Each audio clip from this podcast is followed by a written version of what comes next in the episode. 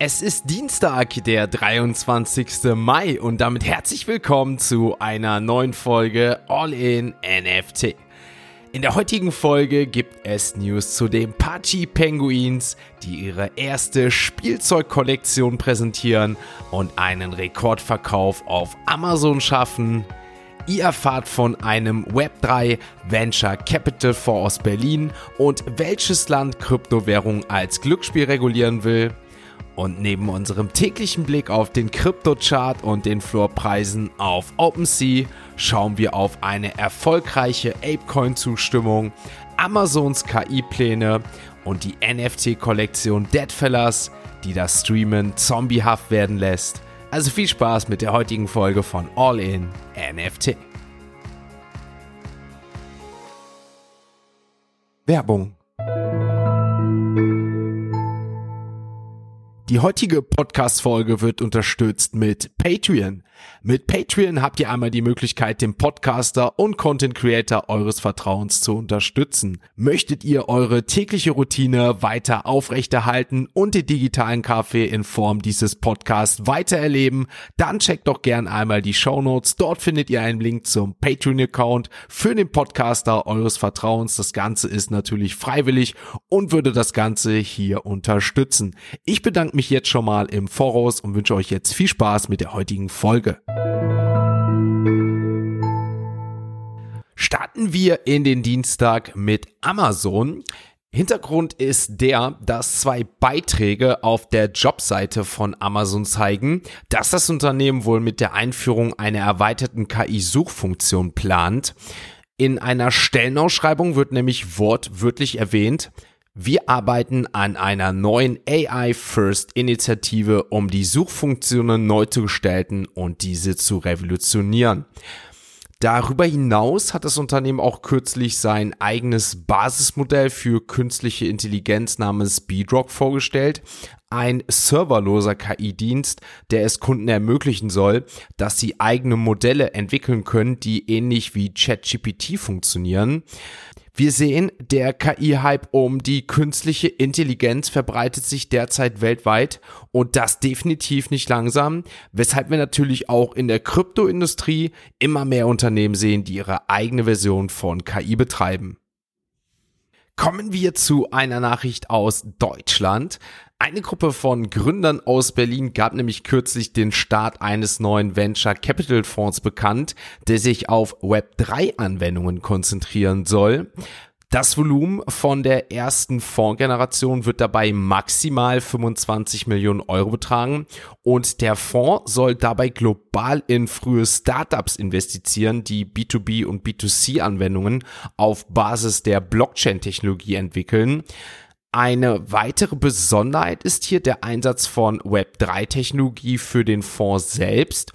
Ausgewählte Unterstützer der Community sollen so Anteile am Invest erhalten, sollten sie beispielsweise erfolgreich einen Investment-Deal vorschlagen. Die Co-Founderin Victoria Kliech betonte, das Besondere an unserem Fonds ist das Community-Ökosystem, das wir rund um das Investment-Vehicle aufbauen. Der Web3-Fonds setzt somit also nicht nur auf innovative Web3-Anwendungen an sich, sondern auch in dem Fall auf Community-Building, was, wie ich finde, definitiv Potenzial hat, dass hier ein nachhaltiger Erfolg gewährleistet werden kann.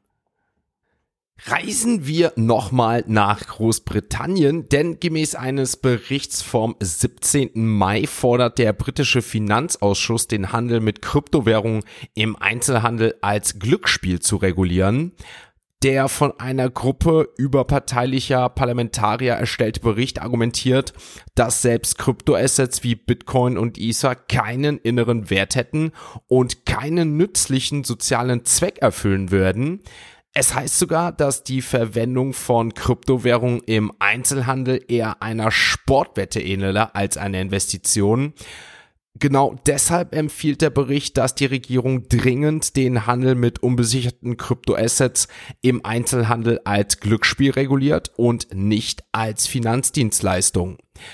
Anscheinend tut man sich nicht nur in den USA aktuell schwer mit Regulierung, meine lieben Podcast-Zuhörer. Nachdem ja bekannterweise der britische Premierminister Richie Sunak offen für diese Innovation ist, gibt es in Großbritannien anscheinend vermehrt kritische Stimmen zu Kryptowährungen. Schauen wir also mal, ob die hoffentlich bald erscheinenden Regulierungen dazu beitragen werden, dass die Integrität des Finanzsystems gewährleistet wird und ob potenzielle Anleger nicht nur vor möglichen Verlusten geschützt werden, sondern natürlich bald auch Klarheit über ihre Investitionen erhalten. Damit sind wir mit den ersten News soweit durch, wechseln zu CoinMarketCap und natürlich werfen wir dort einen Blick auf die aktuellen Kurse der Kryptowährungen.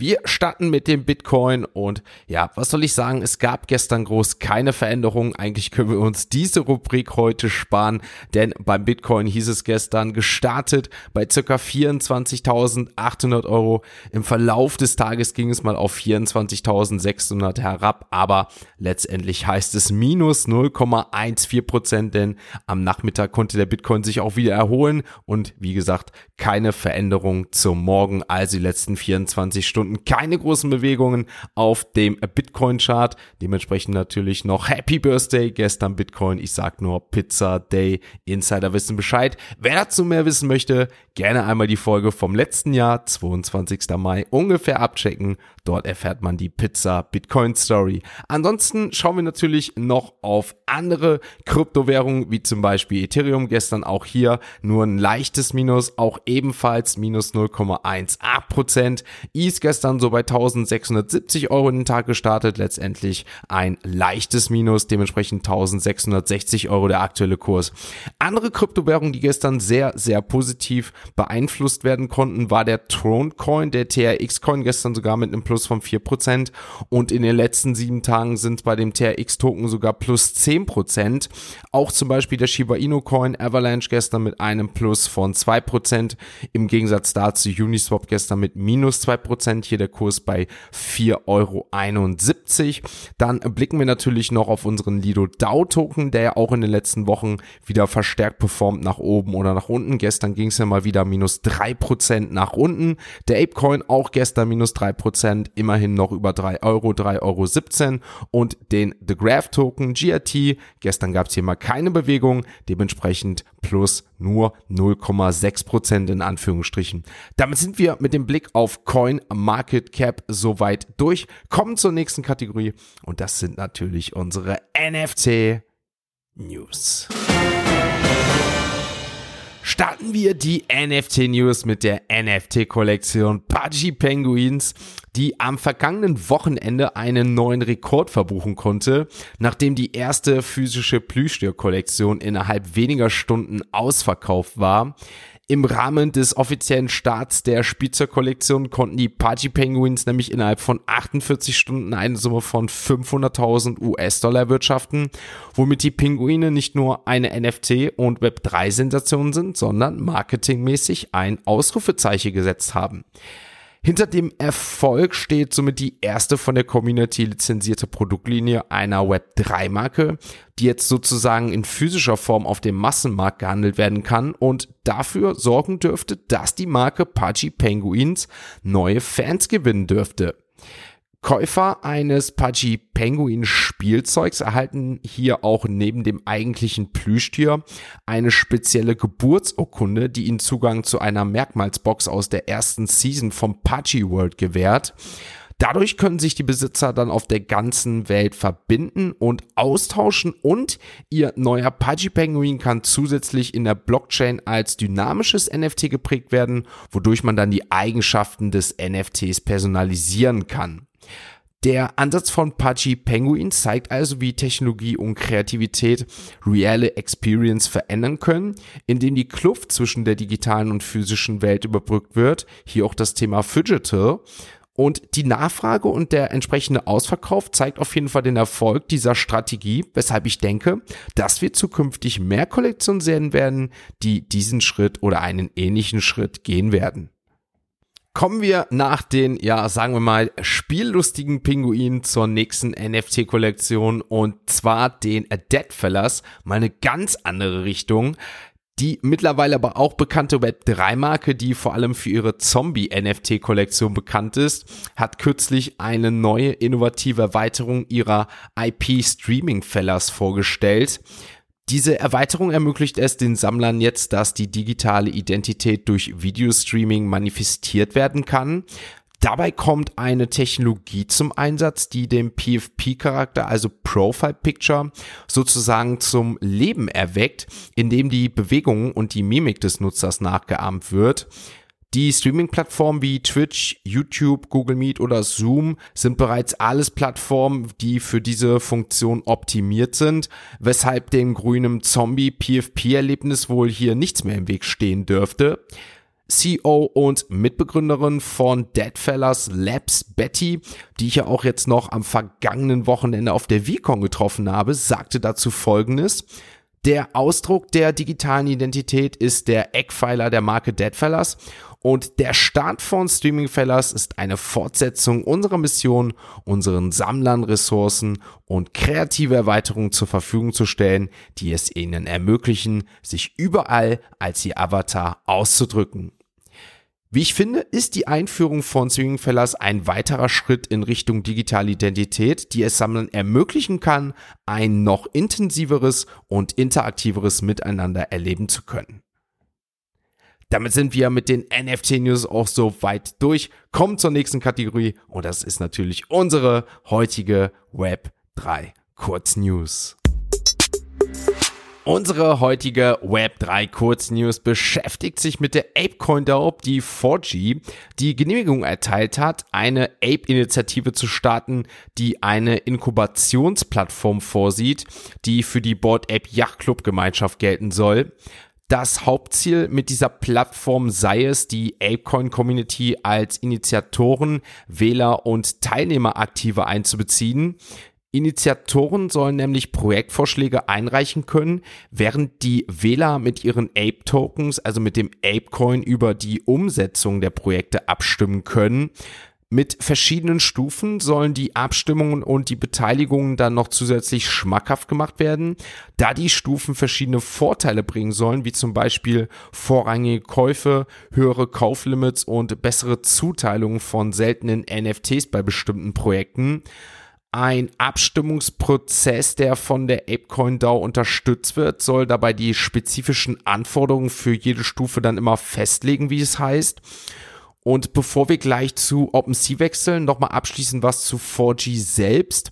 4G ist seit Mai 22 ein Unterstützer des Board Ape Yacht Clubs und hat bereits das Board Ape Metaverse Erlebnis Monkey Jingle Round im Zusammenhang mit The Sandbox entwickelt.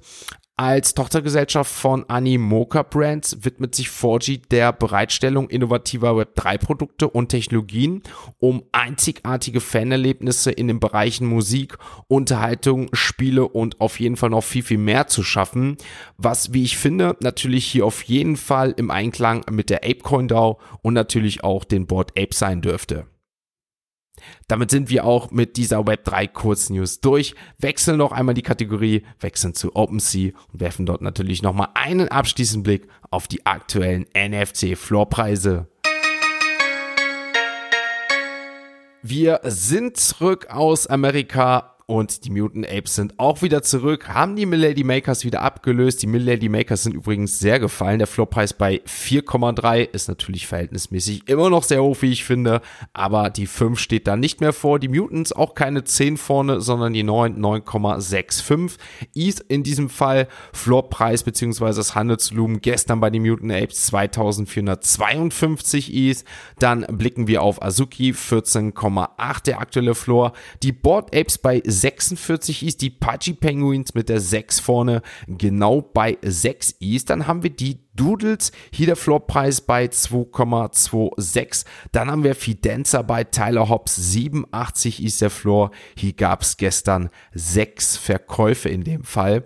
Dann Clone X mit einem Floor von 3,15, also hier sind wir auch wieder über die 3 gekommen. Dann scheint Snowthrow auf der VCon ordentlich Werbung gemacht zu haben. Der Floorpreis auch hier gestiegen jetzt gestern, 11,6, auch hier gestern 14 Verkäufe bei den Chromie Squiggles. Das Handelsvolumen dementsprechend gestern 155 Yankees, die Lil Pudgies aktuell bei 0,53, Captains 8,5, die Coders leicht gesunken dazu von Yuga Labs 6,70 und damit blicken wir abschließend heute auf Platz 99 100. Dort finden wir heute die Chimpers auf 99, Floor 0,54 und auf Platz 100 haben wir die Impostors Genesis Aliens, Floppreis 0,40. Damit sind wir auch mit der heutigen Folge so weit durch. Die erste Folge wieder aus Good Old Germany. Back zu Hause sage ich nur an dieser Stelle. Ich muss euch aber ehrlicherweise sagen, ich bin froh, wenn ich jetzt gleich auch mal wieder alles vor mir strecken kann, denn Flugzeug auch im Nachtflug ist natürlich nicht verkehrt. Man kann auch das ein oder andere Auge dazu drücken, aber auf jeden Fall ist es nicht das gleiche wie im eigenen Bett oder allgemein in einem Bett zu schlafen. In dem Fall freue ich mich jetzt gleich nach dieser erneuten Nachtschicht endlich ins Bett zu kommen, endlich mal auszuschlafen, um morgen wieder fit für euch zu sein, wenn es dann auch wieder heißt, nachdem ich euch jetzt einen schönen Tag gewünscht habe und natürlich auch wieder morgen alle erholt wir uns hier wieder sehen und dann wir wieder einschalten, wenn es heißt All in NFC. Ein abschließender Hinweis, die im Podcast besprochenen Themen stellen keine spezifischen Kauf- oder Anlageempfehlungen dar. Der Moderator haftet nicht für etwaige Verluste, die aufgrund der Umsetzung der Gedanken oder Ideen entstehen.